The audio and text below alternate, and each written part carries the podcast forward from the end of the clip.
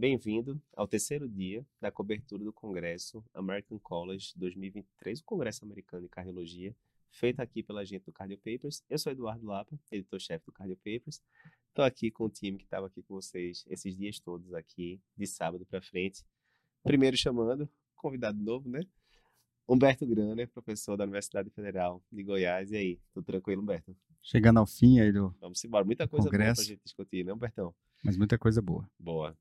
Galego, Figuinha, dei oi aí pra galera que tem bastante coisa Bom, pra gente discutir aqui hoje, né? E a controvérsia aí de que Humberto é, é convidado novo. Ele tá aqui É verdade. semana. Então, o cara já verdade. tá aqui entrosado, fazendo tudo. Então, Era verdade. convidado novo lá no sábado, né? É. Já, tô, já, tô, já tô me sentindo à vontade É, aqui já é com você convidado cada velho. vez mais. Boa. Pessoal, a gente vai começar aqui logo. Figuinha, tem um trial aqui que saiu hoje que é bem interessante, que é sobre manejo de congestão pulmonar no paciente com insuficiência cardíaca. Diz aí pra gente o que é que foi visto nesse trial, se é que foi um trial mesmo, e quais os, as implicações dele, se a gente já pode começar a usar ele na prática. Diz aí. a ideia é interessante. Assim, a, a gente sabe que o paciente que interna com ser descompensado tem uma chance aí, quando vai de alta, de mais de 50% de voltar a internar nos primeiros seis meses. Uhum. Então a gente tem várias medicações buscando tentar reduzir a hospitalização. E aqui, nesse trial, eles vão testar um wearable, que é um PET que você vai colocar no tórax e vai tentar ver quanto tem de congestão pulmonar. Uhum. Então vai, vai medir é, o índice fluido torácico para tentar ver se o cara está evoluindo com congestão pulmonar. Se estiver acontecendo, o médico poderia atuar, tentar evitar uma reinternação. Só pra galera entender. o racional né, é né, Figuinha? interessante. Parecia tipo um patch de nicotina, né? Um negócio É. desse assim. Coisa Geralmente coloca simples, na né? linha axilar média, né? Coloca próximo do coração, porque o PET, além de ter esse, essa. É, conseguir ver o fluido torácico, né? Congestão pulmonar, ele conseguiria ver também frequência cardíaca, conseguiria fazer um tra- traçado de Uhum. eletro, frequência respiratória. Então ele conseguia levar um monte de informação importante para o médico que está cuidando dele. Legal. O adesivo lá, era o adesivo, ele ficava no tórax, mas tem um dispositivo eletrônico que se Uhum. encaixa nesse adesivo. Precisa e carregar, aí né? precisa carregar, ele, vai- ele é que vai armazenar, e além Certo. disso ele faz avaliação eletrocardiográfica. Uma das coisas que ele faz é, com- é a avaliação não é não, nem sempre com bioimpedância elétrica, é por Uhum. radiofrequência, e aí é uma nova tecnologia, né? A gente já Legal. viu a tentativa de fazer essa, essa avaliação de congestão pulmonar por bioimpedância através de dispositivos implantáveis, como por exemplo o marcapasso, e que ele ficava fazendo essa avaliação. Mas esse trabalho é uma coisa mais simples e pode Tá. ser utilizado até para quem não tem dispositivo implantável. E a lógica, né, Figueiredo? Seria aquela de que antes do cara descompensar e chegar na- no pronto-socorro, ele passou ali dias acumulando líquido, né? Às vezes o peso na balança começa a subir, né? Aquela coisa toda. E a água, né? No pulmão, no tórax, vai aumentando um também, né? Então, se tivesse alguém dizendo, rapaz, a casa tá caindo aqui, procure seu médico, né? Aquele- A Então, lógica e seria como essa, né? funcionava aí? Na verdade, é, quando o dispositivo percebia que estava por uns três dias acima do nível de congestão pulmonar, é, o, o investigador recebia uma notificação e daí ele ligava o paciente. Então, ó, tá três dias com congestão acima do normal, tá estranho. Liga, faz uma entrevista com você tá, tal. E Uhum. daí, a partir dessa entrevista padrão, ele poderia falar, ó, muda a medicação, ou vem para uma visita no consultório, ou vai para o pronto-socorro, ou não muda nada. Uhum. Então, três dias de alteração nesse índice fluido torácico já teria uma medida para ser tomada. E a ideia seria ver exatamente se diminuir a chance do cara rehospitalizar. E o resultado foi que diminuiu. Uhum. Então, foram quase 500 pacientes, teve uma redução de 38% do risco do paciente rehospitalizar Uhum. com NT de 14. Então, precisaria é, colocar o dispositivo em 14 pacientes para evitar uma rehospitalização. Uhum. Parece muito lindo, né? Será que a gente pode sair usando para todo mundo amanhã? Tem alguma pegadinha de malandro Uma aí? pegadinha ó? do malandro do estudo. O problema é que o estudo não foi randomizado. Uhum. Então, com isso, a gente sabe que tem várias possibilidades de viés. Inclusive, fração de ejeção era diferente entre os grupos, é, classe funcional 3 e 4 eram diferentes, Pressão, E, né? é, pressão era diferente. Então, é, é, é um estudo interessante, eu acho que é um dispositivo que pode aí entrar na nossa prática no futuro, mas não é um estudo que bate o martelo que a gente tem que incorporar isso na prática em pouco tempo. A gente é precisa de um estudo melhor. né? Porque na tabela que eles colocam lá, esses fatores, como a gente falou, pressão, por exemplo, era diferente, né? Fração de ejeção era diferente de um grupo para outro, mas isso é o que eles viram, né? É aquela velha história, né, Humberto? Que na hora que você randomiza, tem coisa que você não sabe nem que é importante, mas Sim. na hora que randomizou, randomizou, né? Tá tudo misturado ali e você considera os pacientes como iguais, né? Na hora que não randomiza, né? Aí é, uma, é um problema metodológico relevante a jogada, né?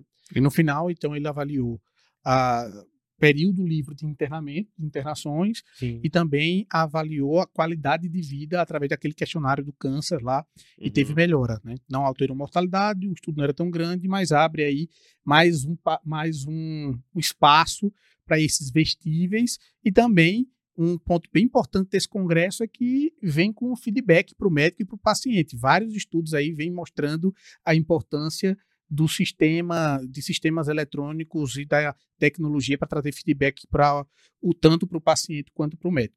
Uma Boa. dica boa. Então, assim, esperemos, né, Figuinha? Uhum. É, novos, é, novos estudos no futuro. Pode ser que esteja uma coisa interessante. Faz Ah, Faz sentido, lógica, né? Sim. Não é nenhum trombolo implantável, né? é um negócio ali externo. Vamos ver, mas por enquanto ainda não muda a prática clínica, não. Já que falou aí, Galego, de devices, né? Outro negócio muito interessante que apareceu foi o oxímetro de troponina, né?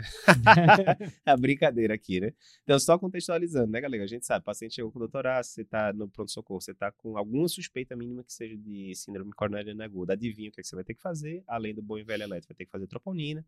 E aquele negócio, né? Colhe sangue ali, leva no laboratório, espera tanto tempo, checa, aí daqui a tantas horas colhe de novo tal. Tem toda aquela logística, né?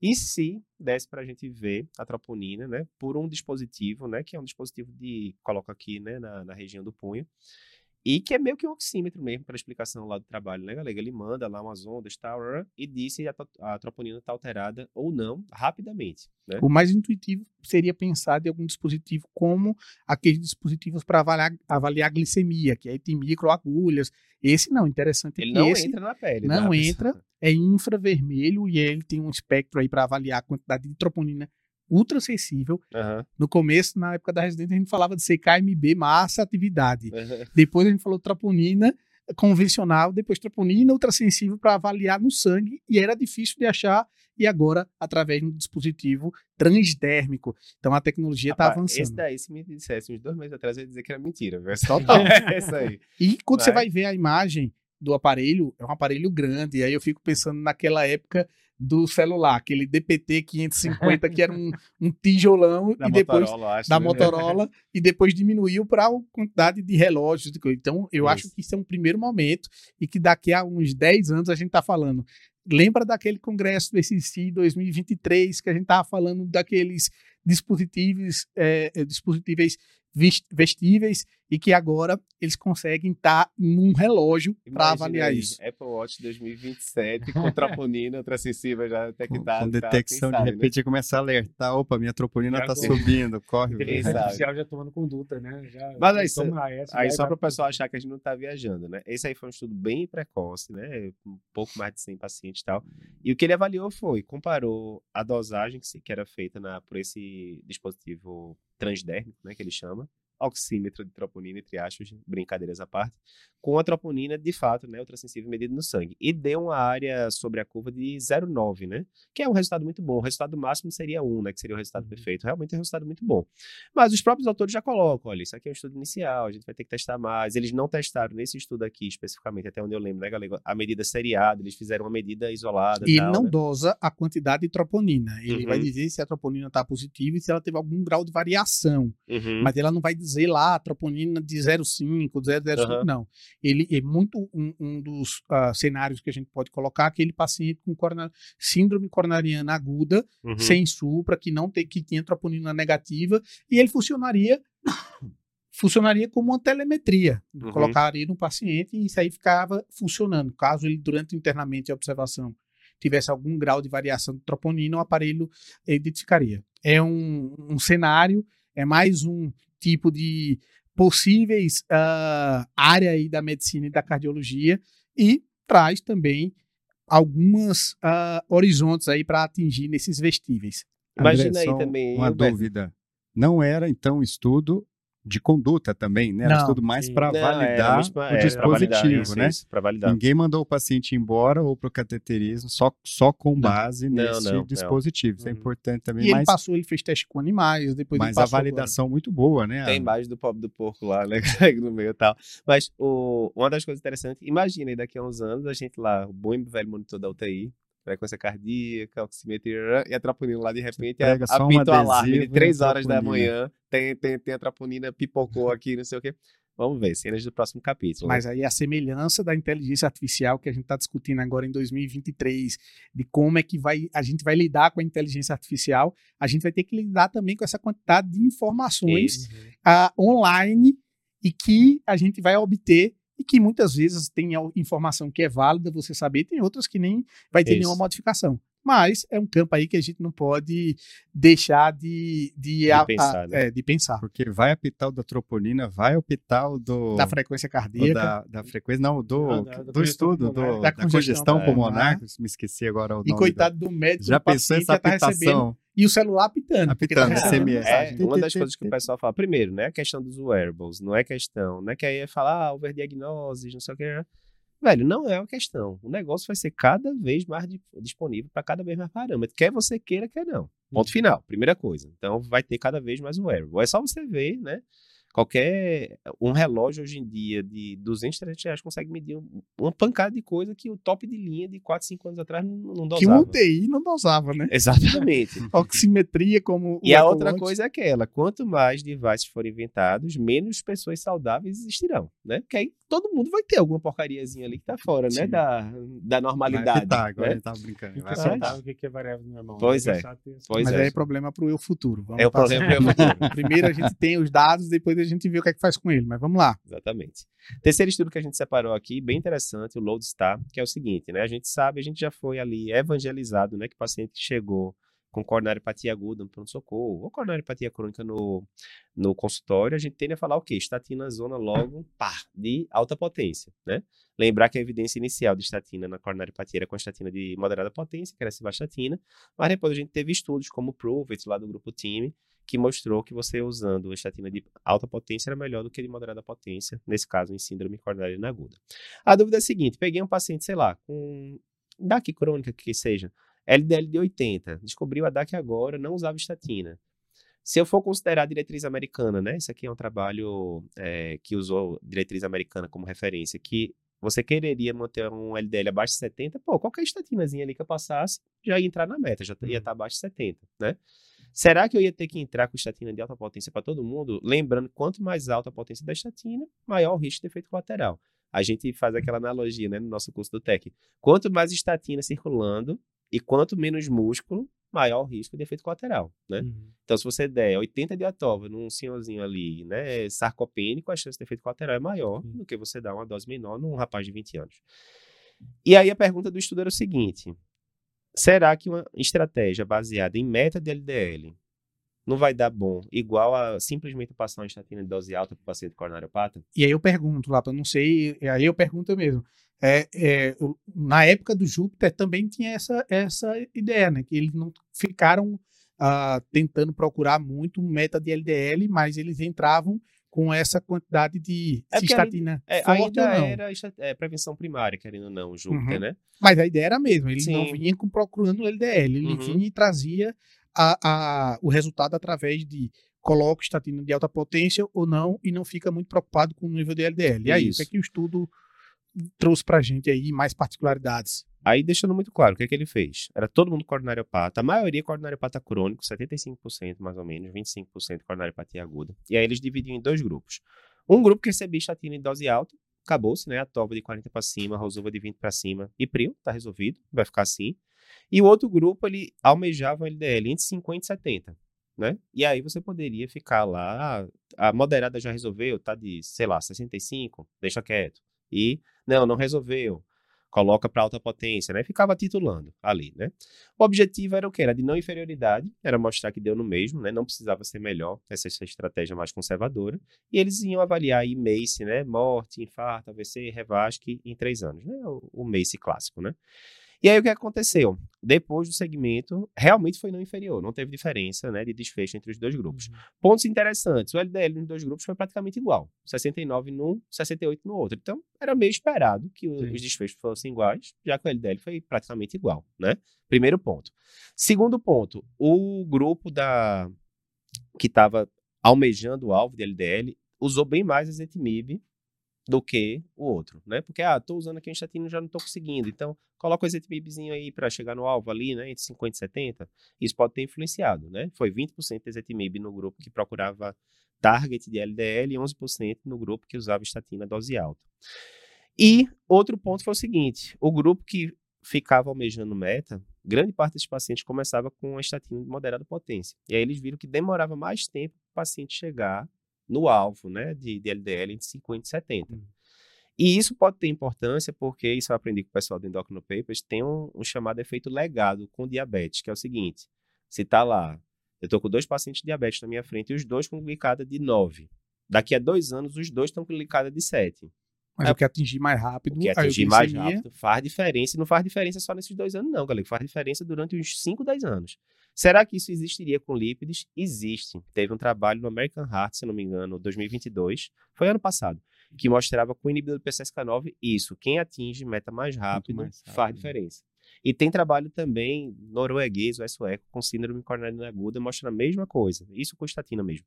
Quem atinge LDL mais baixo mais rápido tem diferença. Sendo que esse trial, a maioria era paciente crônico, na verdade, né? Uhum. Então, resumo da ópera. Por que, que eu acho que esse trial aqui não muda tanta coisa? Primeiro, né? Aqui era a realidade guideline americano, LDL de 70. A gente segue as diretrizes da SBC. Diretriz da SBC, como vocês lembram, menor melhor do que eu, menor do que 50. Não é muito provável de você atingir um LDL menor do que 50 sem usar estatina de alta potência. Até tem, tem paciente que tem um LDL ali que é de 90 basal, você tá com uma estatinazinha de moderada potência já vai para 40 e pouco, mas não é o normal. O normal, né, Humberto? Eu acho que é até você botar alta com... potência e ainda e, assim E ainda associar né? o ezetimibe. Exatamente, exatamente. Nesses pacientes. Primeira coisa é isso. Segunda coisa, essa meta, aí você podia dizer, ah, tudo bem, americana é 70, brasileira é, é 70, brasileira é 50. Rapaz, a gente não sabe nem se é 50. Até hoje a gente não sabe qual é a LDL dela, né? Dr. Brown já discutia isso muito tempo atrás, porque com os estudos de inibidor PCSK9, eu acho que foi com o Odyssey, desculpa, no Odyssey, se eu não me engano, o grupo de inibidor do PCSK9 ficava com LDL médio de 30 e teve benefício cardiovascular em relação ao controle. Então, pô, essa talvez seja uma das perguntas mais importantes que a gente tem que ter. A gente já sabe que é seguro, LDL muito baixo, 30, 20, a gente sabe que é seguro, pelo menos a médio prazo já tem estudo mostrando isso. Mas qual é o LDL ideal no paciente coronário hepata? Será que é 15, será que é 20, será que é 30, 35, 40? A gente não sabe. Né? A gente desencana de LDL e vai olhar PCR, é, PCR sensível. Vamos chegar daqui a pouco. Calma, peraí, você, você já deu um spoiler, já deu um spoiler. Mas resumindo, eu acho que foi um estudo interessante, porque é uma hipótese que não tinha sido bem testada na coronariopatia, né? Ah, vou tentar, me, vou tentar meta LDL, vou simplesmente esquecer e botar alta potência. Que era então, sempre uma crítica, né? Do, exato. Quando, quando inclusive o brasileiro jogou esse LDL de 50. Isso. Mas de onde vocês tiraram isso? É, era isso. porque pegava, uhum. fazia aquela é, inferência dos estudos da, do, do, alvo onde se chegou. Improved, por exemplo, né, que era 53 isso, ali a meta. E aí agora então eu vou pôr 50. Mas ele, ele testou prospectivamente isso. agora. Não, o que vale é a meta ou é a dose da estatina? Isso já tinha sido, inclusive, feito no, no AVC. É um trabalho que a gente cobriu ano passado e que comparava faixas de LDL no AVC e a faixa mais baixa ganhou, né? Então, assim, eu acho que é um estudo interessante, porque isso não tinha sido visto ainda na coronariopatia, mas não acho que vai mudar a prática clínica da gente, porque aqui, pelo menos no Brasil, a gente já almeja um LDL melhor que 50, isso dificilmente vai ser alcançado sem estatina de alta potência. A minha né? dúvida é talvez também não pode, a gente não pode aferir que será que ele fala, será que é melhor nesses pacientes já coronariopatas ah, no lugar de ficar tentando estatina moderada para ir para a ezetimibe, já ir diretamente com uma estatina de alta potência, porque no final quando você vai ver, então, sim, você sim. pega uma de moderada com ezetimibe para chegar no LDL mais ou menos igual. igual. Então, talvez a mensagem é, em tendo condição, num paciente desse já de coronariopatia, não ir para uma moderada mais ezetimibe, vai direto para uma Isso. de alta potência. Que é Isso. o recomendado, né, pelas diretrizes, né, galera? Eu sempre lembrar, e os americanos batem muito nisso. É aquele negócio, você está com paciente de prevenção secundária, você vai tentar chegar na meta que os americanos propõem, né? De 70 no caso. Não vamos discutir a meta, não. Mas você vai tentar chegar com a estatina mais potente que o paciente conseguir. Aguentar, né? Tolerar. Uhum. Então, se ele conseguir dose máxima de Rosuva, que é alta potência, ótimo. Se ele conseguir dose máxima de Atova, ótimo, né? Uhum. Mas, às vezes, né, se ele não está tolerando a dose, ah, ele aguenta 20 de Rosuva, mas não aguenta 40, porque começa a aparecer mialgia, tá tudo bem, associa aí, resolva com a ezetimibe, vamos embora, né? Mas assim, estudo interessante, como sempre, eu sempre falo isso, adoro lípides, eu acho que é coisas do dia a dia, né, que a gente vai explorando muito, teve muito trabalho interessante de lípides aqui nesse, nesse congresso, e eu acho que aqui é mais um ponto interessante. Beleza. Próximo aqui, Figueiredo, já que você levantou, já que você levantou a bandeira aí de PCR ultrassensível e para lá, para lá, só contextualizando, né? Galego também falou aqui do Júpiter agora há pouco, né? É, um dos pesquisadores mais conhecidos aí na área de, de aterosclerose é o Paul Ridker, né? Ele foi o autor principal do Júpiter, né? Que é um dos principais trabalhos aí de estatina e prevenção secundária. Eu me lembro que o Júpiter saiu quando eu estava no R2 de clínica, eu acho, 2008, alguma coisa é, assim. Exato. Bem antigo. E o Paul Reed, que ele é um, ele advoga muito essa teoria inflamatória da coronariopatia, junto com o Peter Lieb também e tal, uhum. que é aquele negócio, né, que para a formação da placa aterosclerótica, para a progressão da placa aterosclerótica e para a instabilização, a parte inflamatória influenciaria muito, né? O boi uhum. velho, aquelas coisas da, que a gente sempre explica lá na aula de lípides. Uh, macrófago, monócito migrando, virando macrófago, célula espumosa, aquela coisa toda e tal. É, e uma das formas de você medir a atividade inflamatória é através de PCR ultrassensível. O uhum. Júpiter já mostrou que quem tinha PCR ultrassensível era critério de inclusão, né? Quem tinha PCR ultrassensível, que permanecia alta mesmo após o uso de estatina, piorava, né? Tinha pior desfecho e tal. E aí eles mostraram aqui um estudo interessante, né, Figueiredo, juntando dados de três estudos diferentes, falando sobre isso, PCR, LDL, e aí quem é que prevê melhor, né, desfecho nesses pacientes. Resume aí o que é que esse estudo viu. Então, eles pegaram os três grandes estudos, que foi o Reduced, né, que foi com o VASEP, ômega 3, uhum. o Strength, que foi com o ômega 3, que tinha DHA junto, e o Prominent, que foi com o pemafibrato. Então, três uhum. estudos que tinham pacientes com alto risco cardiovascular e todos já estavam usando estatina. Tá. O que eles queriam ver é, para esse paciente que tem alto risco cardiovascular, já está usando estatina, o que, que, pode predizer melhor o risco dele ter um infarto, de ter uma morte cardiovascular? Uhum. O nível de LDL ou o PCR? Explica o que, é risco residual, então, aí para o nosso Então, basicamente, ele quer ver se a, a, tem alguma inflamação no corpo que pode estar tá, é, levando alguma inflamação é, na, na placa aterosclerótica, que a gente já sabe aquela questão de placa estável, placa estável, capa fibrótica, que a gente até discutiu nos trabalhos de OCT lá atrás, né, nos últimos dias. E depois que você corrige o LDL, mesmo assim vão ter pacientes que mesmo com LDL vão estando na mesma categoria, alguns vão ter risco residual maior, vão ter chance de desenvolver algum evento coronariano agudo, enquanto outros não vai ter. Então, é, eles estão sempre... a hipótese, né? O cara está com a LDL na meta, mas o PCR ultrassensível está alto. Então, ele deve estar é... tá inflamado, ele deve ter um risco maior de infartar. Essa é a ideia da, de hoje, tentar identificar quais são esses fatores diferentes do LDL que podem trazer risco e que é muito daquele conceito do que é marcador e o que é fator de risco. Porque muitas vezes você pode ter uma, uma por exemplo, uma determinada dosagem de alguma substância que está alta mas, mesmo que eu trate essa substância e baixe, não vai ter um impacto no resultado final do desfecho. Isso seria um marcador de risco. Enquanto fator de risco é quando uhum. eu atuo naquela variável, diminuo essa variável e assim eu também diminuo o risco. E a ideia aí do PCR sempre está esse dilema. Será que o PCR é um marcador ou ele é um fator de risco? Será que eu utilizar anti-inflamatórios não inflamatórios hormonais, nem corticoides, outros tipos de medicações inflamatórias, coxicina, coxicina e ele fala no trabalho se isso sim. traria benefício adicional ou não. E aí, Figueiredo, e aí, diz aí. Eles fizeram? Eles então pegaram toda essa população, mais de 31 mil pacientes, e dividiram em quartis. Então, não era um trial de intervenção, era sim, de era, registro. Era só para basicamente avaliar se isso predizia ou não um risco maior de ter algum evento. Então, dividiu em quatro quartis. Então, por exemplo, quartil 1 de é, PCR, era um PCR menor que 1,2, corte uhum. 1 de LDL, era LDL menor que 60. Uhum. Corte 4, que seria no outro extremo, seria um, um PCR autosensível acima de 4,8 e um LDL acima de 102. Uhum. Então, eles dividiram nesses quartinhos e avaliaram, então, qual é o risco do cara ter um mês, ter um infarto, ter uhum. morte cardiovascular. Então, em mês, quando eles foram avaliar, só os dois últimos quartis de PCR autosensível que teve um impacto. Aumentou em torno de 30% só. Uhum. Não foi um impacto muito grande. No LDL, mesmo quem estava com LDL acima de 102, não teve diferença. Então, o LDL é, do último quartinho não teve nenhum impacto em mês. Que é estranho, né? É, é estranho. é contra-intuitivo isso, né? uhum. né? Porque quando a, a gente aí... vai para as meta-análises gigantes lá, aquele negócio, a cada 20, mili, 20 miligramas ou 40 miligramas de trabalho que a gente baixa LDL e tal lá, enfim. Mas aí vendo os outros, morte cardiovascular, ódio cardiovascular, os últimos três quartis de PCR ultrassensível teve um impacto grande. O, o último quartil, quem estava nesse quartil tinha um risco 2,6 vezes maior de ter uma morte cardiovascular uhum. do que estava no primeiro. No LDL, só o último quartil que teve impacto e foi 30% a mais, 1,3 vezes só. Uhum. Então, é, essa análise mostrou que o PCR ultrassensível parece ser um preditor muito mais forte do que o LDL para predizer um MACE, predizer uma morte cardiovascular. Ô Figueiredo, só para alertar, né? Que aí alguém talvez pegue um corte aqui do podcast e fale, tá vendo? É por isso que não precisa usar estatina.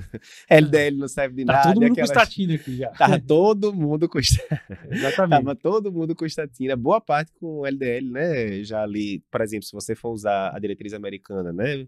Perto do alvo, dentro então, do alvo. O LDL né? é médio do, dos três estudos, os 31 pacientes, era em torno de 75. Pois é. Então não era ninguém que estava com 130. Ou então, seja, para o esquema americano, melhor que 70, Sim. quase lá, né? Quase lá. E essa é a ideia, ele quer ver o risco residual inflamatório. Então, teoricamente, o LDL já está lá perto da meta. Uhum. Então, eles querem ver se a inflamação adianta ou tem que baixar mais o LDL. Certo. E o estudo sugeriu isso. Talvez inflamação seja uma coisa para a gente observar ele, a gente não testou nenhuma intervenção. Ele até comentou no final da discussão, né? Será que se o cara está com LDL na meta, PCR ultrassensível um pouco aumentado, talvez colchicina seria uma boa para ele, se tiver função renal normal? Uhum. Tá com LDL alto, PCR ultrassensível alto, alto acima de 100.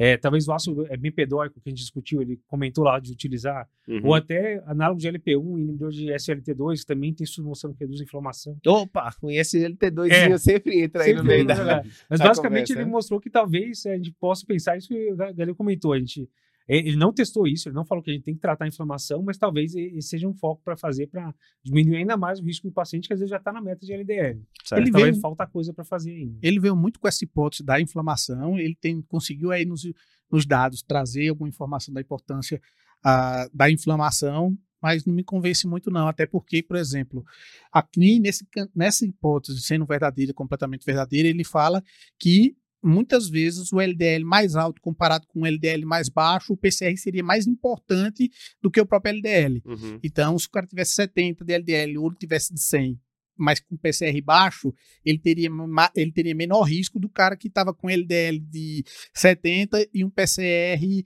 é, aumentado. Então, é uma das, das, das observações que a gente tem que dar uma olhada nesse estudo. E uma outra coisa, quando você vai estar falando de inibidores da P, PCSK9, como a Evolucumab, por exemplo, ele não baixa o PCR e mantém o LDL. Ele baixa muito o LDL, não baixa tanto. E diminui o desfecho. O, né? E diminui o desfecho. Então, é um estudo que a gente tem que ter outras informações aí para interpretar é um melhor. estudo de banco de dados, de né? Banco de dados, sim, lógico, né? Lógico. Junta três bancos de dados de, de ensaios contemporâneos, ele deixa sim. claro isso, em que o LDL não era a, a, a meta, né? Uhum. Eram estudos com, voltados até de, de triglicérides, é, uhum. é, e que traz essa informação e que eu, o Galego acho que complementou muito bem aí. Agora, é de posse dessa informação, o que, que nós vamos fazer? Né? Nós estamos não há nenhuma sugestão aqui de que uhum. amanhã a gente já comece a, a já é, querer mudar sim, sim. a nossa prática, Até tratar porque, PCR, é, essas coisas. Quando a gente vai, mas, né, mas daí para frente, quando a gente vai para hipótese inflamatória, né? Aí tem o Cantos, né, que é o canakinumab, que é do Politica, que foi positivo, mas que é uma medicação que a gente não tem uhum.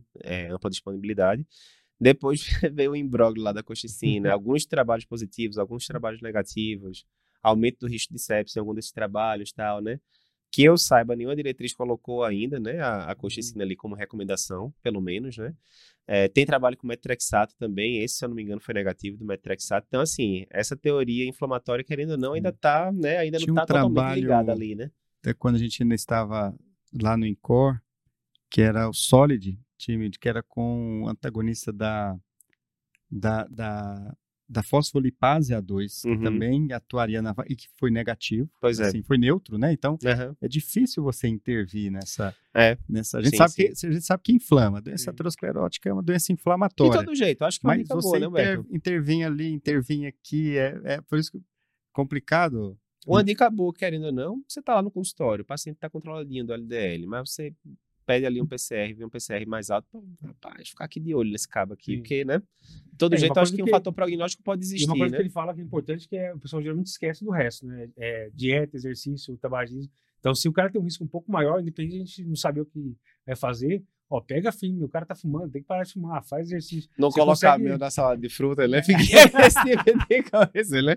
Não, mas é importante, boa lembrança. Boa e muitas lembrança. vezes, para você ressaltar para o paciente a importância de medidas comportamentais, ele precisa de algum dado objetivo. Às vezes uhum. a gente já fez aquele score de cálcio, uhum. e aqui às vezes você pode mostrar, o seu PCR está alto, o seu LDL está baixo, então isso aqui é importante, é importante que você consiga baixar, e aí gera mais uma meta para tentar empolgar e gamificar essa possibilidade aí de redução por medidas comportamentais, que a gente sabe que é uma das, é uma da, é uma das partes mais difíceis de tratar o paciente, porque o paciente ele não quer tratar, ele quer ser tratado. Total, é aquela história, né? Total. Mas vamos Tem para obesidade e tal. É, Bem, e resumindo aqui, né? Geralmente o terceiro dia do congresso é mais magrinho ali, né? Os blockbusters mais uhum. fortes saem na, no sábado e no domingo. É, tem um trial, a gente falou muito sobre cutucada, né? No segundo dia do, uhum. do, do congresso. O nudge, né? Fininho, não é nude, é nudge, que é a cutucada ali em inglês, que é, a gente falou vários exemplos, né? Apareceu a mensagem no prontuário eletrônico do médico que está tratando o paciente com ICFE para ele não esquecer da espirono. Uhum. É, o paciente recebeu uma carta em casa dizendo que ele tem que tomar vacina para gripe, ele vai lá e toma e tal. E aí saiu, né, hoje o outro trabalho nesse sentido, né, que foi o, o Coordinate Trial. Diz aí como é que foi, bem sucinto, Figueiredo, como é que funcionou esse, esse estudo. Então, foi um estudo que testou, na verdade, a prescrição de, é, de medicação para diabetes, né, foram 1.049 pacientes, uhum. e eles testaram é, medidas individualizadas em seis passos para avaliar realmente se é, conseguiria otimizar a prescrição de medicamentos. Acho que o Humberto é, eu, eu, eu até segurei a frase chave aqui do, do André, que ele falou assim: é. lidar com o comportamento do paciente é difícil, lidar com o comportamento do médico também é difícil, é, né? É, e esse, e esse estudo, também. ou até os que nós vimos também ontem, né? Essa cutucada de. Às vezes a gente tem que cutucar, às vezes nós cutucamos o paciente para ele mudar hábitos, e, e, nós vimos muitos estudos aqui no ACC 2023 cutucando exatamente uhum. o médico, né? Porque o, é, o, e o coordinate é mais um, um, um desses. Então, uhum. para o corte aqui, o médico tem cabeça dura. É. Então, Às vezes tem que chacoalhar o médico, né? Não, não é só cutucar, não, é. não, né? Que é exatamente o que eles fizeram aqui no Coordinate. Não foi só um lembrete no prontuário, uhum. um recadinho. Eles montaram toda uma estrutura para lidar com o paciente diabético e com doença aterosclerótica. Uhum. Esses pacientes, a gente sabe, eles precisam de é, estatina, uhum. já, já, com doença cardiovascular uhum. estabelecida, né? E é cobrar e um inibidor da GLT2 ou um agonista do receptor da GLP1. E aí eles randomizaram por centros, né? Não era, uhum. não era focado no paciente, mas o centro. E aí uhum. o centro, ele recebia exatamente é, não era só uma cutucada, era uma chacoalhada, porque eram era um seis pacote passos, de intervenções. Um né? pacote né? em que uhum. primeiro o pessoal sentava, fazia um mapeamento, cardiologista, endócrino, enfermeiros juntos, é, buscava identificar as barreiras de cada centro, porque às vezes as dificuldades que Sim. você uhum. e, e, o André, por exemplo, tem lá em Recife é diferente das minhas em Goiânia, é diferente do Figuinha lá em Sorocaba, então é, eles, eles faz, tiveram esse cuidado de identificar as barreiras de cada centro, construir uhum. pathways, né, ou, ou fluxogramas ali uhum. que contemplassem essas barreiras, depois tinha um feedback para ver se estava indo bem, uhum. treinava o médico e, por fim, o último passo era também envolver o paciente. Na hora que ele recebia a prescrição lá, ele também recebia um material educacional. No todo, 43 centros nos Estados Unidos, uhum. é, 1.049 pacientes envolvidos. E... Mas no meio do caminho tinha uma pedra, havia uma pedra no meio do caminho, né? Que foi o Covid. E aí ah, teve uma dificuldade, um, uma dificuldade, a, a dificuldade aumentou porque isso, essas, a, essas as, ações integradas, coordenadas, dependiam de muita estrutura e que depois do Covid, muito dessas, uh, dessa estruturação aí veio através de teleconsultas e dificultou. Isso pode ser visto como um problema, também como uma solução. Às vezes a gente sabe que para manter uma estrutura com multidisciplinar, com essa quantidade toda de, de, medidas integradas, a gente pode ter uma dificuldade maior. Talvez o Covid, e nesse cenário, possa trazer até uma possibilidade de ampliar a estrutura desse estudo para outras realidades diferentes da deles. É, diante das dificuldades também que a gente acha soluções né, não pensadas. Antes. E deu certo, Humberto? Aumentou a taxa de precisão dessas três classes de medicações aí que o pessoal deveria estar usando, não? Sim, é, é, lembrando sempre as, as, três simultâneas, né? Perfeito. É, porque às vezes o paciente estava usando a estatina, sim, mas não estava usando a GLT2 e tal. E aumentou, aumentou em 38% a taxa de prescrição dessas três classes de medicações preconizadas para o paciente diabético. Uhum. Saiu de é, 14,5 para 38, né? E 14,5 no grupo controle. Perfeito. Né? Você vê que, ah, o grupo controle melhorou um, um pouquinho, também melhorou, porque na verdade uhum. o grupo controle, o que, que eles faziam? Eles iam lá e só falavam assim, olha, distribuíam é, exemplares das diretrizes do ADA, do, uhum. do, do, de cardiologia, do diabetes, para tipo, ó, lembra como é que trata aqui o paciente, mas não era proativo naquela, na, naquele espaço. Então, melhorou, visual, né? quase 40% de aumento uhum. de prescrição destas drogas, que Boa. são drogas que a gente sabe que né, tem benefício base, baseado em evidências. Mas e aí, a gente viu esse, vê esse benefício baseado em evidências? Não, o estudo não foi, uhum. né, ele foi, teve as dificuldades no meio do caminho aí com o Covid, ele não teve um, uma, Nem tinha um poder isso, né? estatístico né? e um acompanhamento designado para ver desfecho, mas é, a, a, a intervenção foi positiva nesse aspecto. Agora, chama atenção que mesmo no grupo intervenção, pressão arterial, é, hemoglobina glicada uhum. e LDL não mudou tanto. Uhum. Ou seja, a prescrição saía, mas uhum. não teve tanta variação. Uhum. Isso aí foi, foi, algo depois que a gente tem que entender melhor, né? também né? um, um pouquinho nisso. Então, de novo, é, é mais um estudo, né? E, e, e quando nós estávamos lá na, na, na, residência, quando é que você lembra de, de, algum staff falar conosco assim, ó, como é que você melhora a adesão do paciente? É, não, isso é muito pouco Como discutido. é que você, Sim. Como é que a é gente pode melhorar, discutido. né? Como é que eu, eu posso aderir melhor ao... Então, é, é, essas cutucadas eu acho que tem vindo muito conscientizado, medidas vindo uhum. muito de uns anos para cá, porque a gente, não adianta a gente só acumular evidência científica e não é e não aplicar. É aquela história, né? A diferença de conhecimento e sabedoria, né? Conhecimento é input, é o que você tem dentro da cabeça, né? Uhum. Sabedoria é você conseguir transformar aquele conhecimento em alguma coisa Sim. boa para o seu paciente, né? Que é o seu cliente, né? Então, não adianta você saber todos os guidelines do mundo, tá lá, e na hora que você vê os mil pacientes que você está acompanhando, cadê? Ninguém está usando as medicações direito. Ah, mas é culpa do uhum. paciente. Não, mas veja, o processo final é esse. Você está envolvido no processo final. Sim. Óbvio que o paciente é responsável, mas Talvez você não esteja fazendo a narrativa correta para o paciente usar, talvez ele não tenha entendido, uhum. né, o que o benefício que aquela medicação XYZ ia trazer para ele. Então é bem complexo, bem complexo. A, a, minha opinião, às vezes, nesse estudo avaliando, aí eu consigo pensar também, é tentativa de colocar a realidade de trials, de estudos, de um acompanhamento intensivo naquele paciente, e que em todos os trials a gente vê essa diferença quando você tenta translocar o resultado do trial para a vida real, que é justamente essa dificuldade de ficar em cima. Isso acontecia lá em casa, quando eu deixava a toalha no chão, se não tiver ninguém para verificar se eu coloquei, eu não deixo no chão. Mas se mãe, minha mãe tivesse lá, meu filho, coloca. E se ela fosse ver depois, eu ia ficar com medo. Então, quando você tem uma. uma, uma a, chanela, a chinela cantava, a né, galera? Então, 10 anos de idade. E, então, então, quando tem aí um grupo fazendo intervenção, procurando, fazendo um, um feedback para esse para esse essa população, isso vai trazer resultado.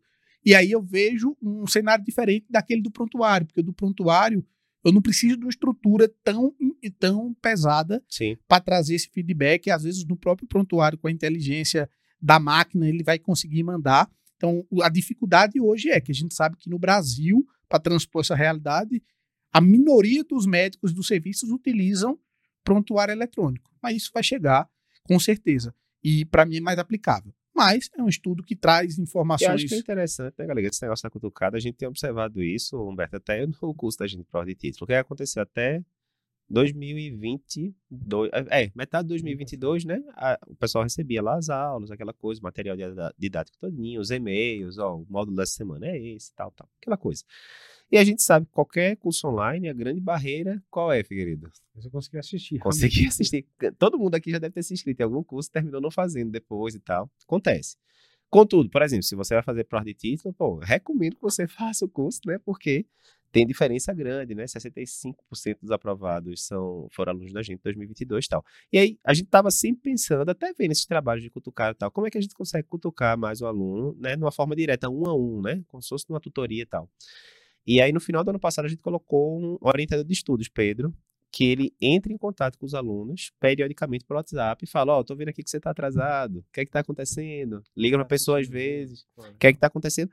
Que, será que a gente não deveria estar tá fazendo isso com os pacientes? Né? Eu tava falando com, com o galego hoje, né? O galego, não, mas essa estrutura é muito grande e tal. Mas veja, às vezes você tem uma pessoa que consegue entrar em contato com centenas e centenas de pacientes, né? Às vezes, assim, a cada mês, ou a cada duas Sim. semanas, né? Mandar um WhatsApp lá. Hoje em dia todo mundo usa muito WhatsApp, né? Cadê? Mostra aí a cartelinha da metformina, se tá sumindo os comprimidos e tal. E a gente viu uma evolução muito grande da, da aderência dos alunos com isso. Muito aluno dizendo, olha, eu já é, estava super atrasado depois que o orientador de estudos começou a falar comigo e tal. É o mesmo processo, é a mesma pessoa, né? Só a mesma pessoa que toma ali a metformina para diabetes é, né? é todo mundo gente, no final das contas, né? Então, essa história da cutucada, cada vez mais a gente vê como faz diferença. São pequenas intervenções, às vezes. É uma mensagem em um segundo que você recebe no WhatsApp que você recupera ali a força de espírito para ir em frente e seguir a aderência da coisa direitinho. Né? É. E se você tem... vencer essa inércia é importante. E se você tem interesse de se manter atualizado, ter um grupo de pessoas que vão estar tá lá fazendo uh, essa cutucada para você sempre estar tá à, frente do, do, do, seu tempo bem atualizado, a gente tem a comunidade Cardio Papers, que é um local em que se a gente reúne grandes profissionais, a população de médicos lá dentro cada vez mais está ficando maior, e aí a gente pode compartilhar informações sobre atualizações, novos treinamentos, discutir casos de forma geral aí para tentar compartilhar com outras pessoas. E quanto é que custa, galera, isso aí tudinho? E só antes de falar o preço, antes de falar o preço, é a ideia de você aprender com os outros. Total. Às vezes você é um, um sábio, ele, uma pessoa inteligente e aprende com os próprios erros. Um sábio aprende com os erros dos outros.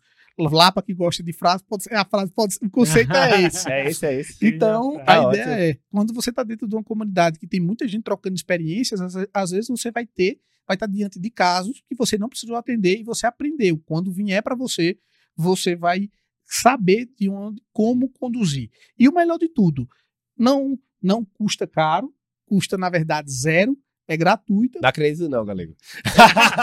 Ligue já. Não, é. Na verdade é, o objetivo é compartilhamento de informações, agregar as pessoas e fazer realmente o que a palavra fala, comunidade, fazer um compartilhamento de experiências. Como é que faz para entrar? Pode colocar lá no Google, Comunidade Cardio Papers, vai aparecer o link. Aqui no link também, né, galera? Do, quem link tiver vindo pelo YouTube, na descrição do vídeo do YouTube tem aqui o link. Quem estiver assistindo, é, escutando pelo podcast, tem no link na descrição. Vou dar só um exemplo. Viu, e só médicos, isso é permitido para médicos quem tem CRM válido. Isso. Eu estou vendo aqui das últimas horas os casos, ó. Anderson mandou um caso aqui do paciente hipertenso diabético coronariano que está usando só estatina e está com LDL de 7. Esse aqui eu nunca vi, não. Acho que o LDL mais baixo que eu tinha visto até hoje tinha sido 13, 14, alguma coisa assim. Perguntando o que é que faz com a estatina. Daqui a pouco o pessoal vai, vai responder. Heraldo mandou aqui um caso de FA, que foi um episódio único, já no paciente idoso e tal, tal. Anticoagulo não, com episódio único. Tadeu depois colocou aqui, ó, você tem um paciente que está com score cálcio alterado, mas tem um risco baixo, né, pelos scores de risco. E aí, passo estatina, não passo? Agora, seis minutos atrás, Carla botou aqui um caso aqui de uma paciente, colocou um, um holter e tal, perguntando a opinião aqui sobre, é, sobre diagnóstico de, de arritmia, o doutor Pedro vai responder lá daqui a pouco. Então, assim, é um local que você vai estar, tá, onde vão estar tá pessoas colocando dúvidas do dia a dia. Imagina que daqui a Seis meses você chega e pega um paciente com LDL de 10 no consultório usando estatina e tal. Pronto, aí você já viu a discussão aqui do grupo da gente. É, pessoas especialistas nessas áreas dizendo, ó, oh, o que é que eu faço perante uma estatina, um paciente coronariano com estatina com LDL de 10, né? Isso aqui eu quero até ver o que é que os meninos vão dizer. Mas, ou então isso, um paciente que fez um episódio de FA perdido ali depois de uma libação alcoólica. Pô, tenho que anticoagular esse paciente de 40 anos o resto da vida só por causa desse Holiday Heart Syndrome e tal. Então, todo dia tá tendo caso dos nossos tutores, né, colocados lá, pessoas formadas em centros é, de excelência e casos dos alunos também, dos seguidores, colocando aqui o pessoal discutindo. Show de bola, show de bola demais. É uma curadoria. Tá perdendo um pouco a timidez, né? No é, estava mais, demais, demais. Mas essa última semana eu acho que E não, e tá veja, espetacular. A comunidade eu recomendo muito. A comunidade está A comunidade está completando agora, eu não sei se são duas ou três semanas agora, mas não tem nem um mês e já estamos com 1.400 pessoas lá dentro, todos 100% médicos, né? E que vêm pacientes cardiopatas no dia a dia. Temos cardiologistas, geriatras, anestesistas, clínicos, enfim, de todas as especialidades ali. A gente tem a curadoria do material Cardiopapers, então a gente publica no, nas redes sociais, no YouTube, lá vai ter uma curadoria fazendo a, um compilado dos principais produções que a gente fez durante a semana, lá vai estar lá dentro. E eu sempre penso o seguinte: a inteligência da comunidade é sempre maior do que a inteligência do indivíduo. E quando você está lá dentro, você vai estar tendo a possibilidade de absorver e de beber da água da inteligência da comunidade. Não vai estar Cardio Papers vai estar lá, vai estar Figuinha, vou estar, Humberto também vai estar lá, mas sempre a comunidade é mais inteligente do que um indivíduo ou um grupo pequeno de indivíduos. E lá você vai ter a oportunidade de se cadastrar como uma forma de mudar o compartilhamento de informação. Vou dizer mais, galera. Ainda tem aquela pessoa que achou massa, mas tá com preguiça. Pô, vou ter que digitar ali duas linhas para poder entrar, dá muito trabalho. Não dá, dá é 30 segundos para entrar. Para você acabar com a dúvida, o que é que vai rolar de hoje, galera? O terceiro dia do congresso da americano. O que é que a gente vai colocar lá? Qual é o e-book que a gente vai colocar lá, que só vai estar disponível na comunidade? A gente vai disponibilizar o resumo do terceiro dia do, dos artigos que a gente tem. Você vai poder acessar. Existe aplicativo para celular, um aplicativo para Android, aplicativo para iOS. A, a, então você não tem desculpa de ter muito conhecimento na palma da sua mão. E uma coisa boa também. Às vezes o WhatsApp, a gente está tá acostumado com o WhatsApp, mas aí às vezes mistura a, a, a, possibilidade de você perder a atenção com várias outras conversas WhatsApp no WhatsApp. É uma desgraça. É uma desgraça. E agora não, aqui você vai ter um conjunto de pessoas direcionadas para isso. Figuinha, se tem o um resumo do terceiro dia, talvez, quem sabe, tenha o um resumo do primeiro e do segundo dia também, não? Acho bem provável. já colocando já lá, lá Já está lá o resumo do primeiro e segundo dia. Centenas e centenas de pessoas baixaram já, então lembrando, tá lá, a gente vai colocar do terceiro dia, mas já tá do primeiro e do segundo disponível lá. Quem tiver na comunidade é só baixar o PDF direto. E agora convocação final, né? Figueiredo, Humberto, Galego. É, amanhã, tá, a gente tá gravando agora 7 horas da noite da, da segunda-feira, dia 6 de março. Amanhã, dia 7 de março, 8 horas da noite, ao vivo. Esse aqui está sendo gravação, mas a gente vai estar tá ao vivo, eu, Figuinho Galego, e a gente vai fazer a revisão das revisões do Congresso Americano. A gente discutiu aqui ao longo desses dias coisa de uns 20 e poucos trabalhos certo? O que é que a gente vai fazer amanhã? A gente vai reservar, vai separar os 10 principais trabalhos do Congresso. Vai ser sempre assim: trabalho XYZ, eu contestarei isso, resumo da ópera. Vou usar amanhã, não vou, etc, etc. Próximo trabalho. Então vai ser paybuff, sem enrolação, só o creme de la creme ali, né, Figueiredo? Se no Boa. ESC a palavra-chave era o Tom Giló, a palavra-chave desse congresso é o cutucado, e amanhã a gente vai cutucar você para realmente não ter oportunidade. Você só não vai ficar atualizado se você não quiser. Exatamente. Porque a gente está perseguindo você em todos os locais. Olhou o celular, olhou o computador, a gente está lá trazendo a atualização para você. É isso aí. Pessoal, é isso com isso, né? Não encerramos, porque, como a gente acabou de dizer, ainda tem a, a revisão das revisões amanhã. Mas estamos quase encerrando aqui a nossa cobertura do Congresso Americano de Cardiologia ICC 2023. Com isso, já são aí pelo menos uns quatro anos, eu acho, cobrindo todos os três principais congressos internacionais, SCC, ESC e American Heart. Cada vez né, mais rebuscada a nossa, a nossa cobertura. Por exemplo, essa questão dos e-books, resumindo cada dia e tal, a gente não tinha. Já adianto que quem tiver amanhã, na live de amanhã, e essa a gente não vai botar nem na comunidade, não, vai ser só para quem tiver na live. A gente vai, vai mandar um mega e-book resumindo o congresso todo. Esse daí vale a pena demais você baixar e deixar salvo, é, salvo lá no computador para que, é, querer revisar sempre que quiser. E é isso. Deve ter alguns prêmios também na live de amanhã. Vai ter muita coisa boa. Amanhã, 8 horas da noite, a gente tá esperando vocês.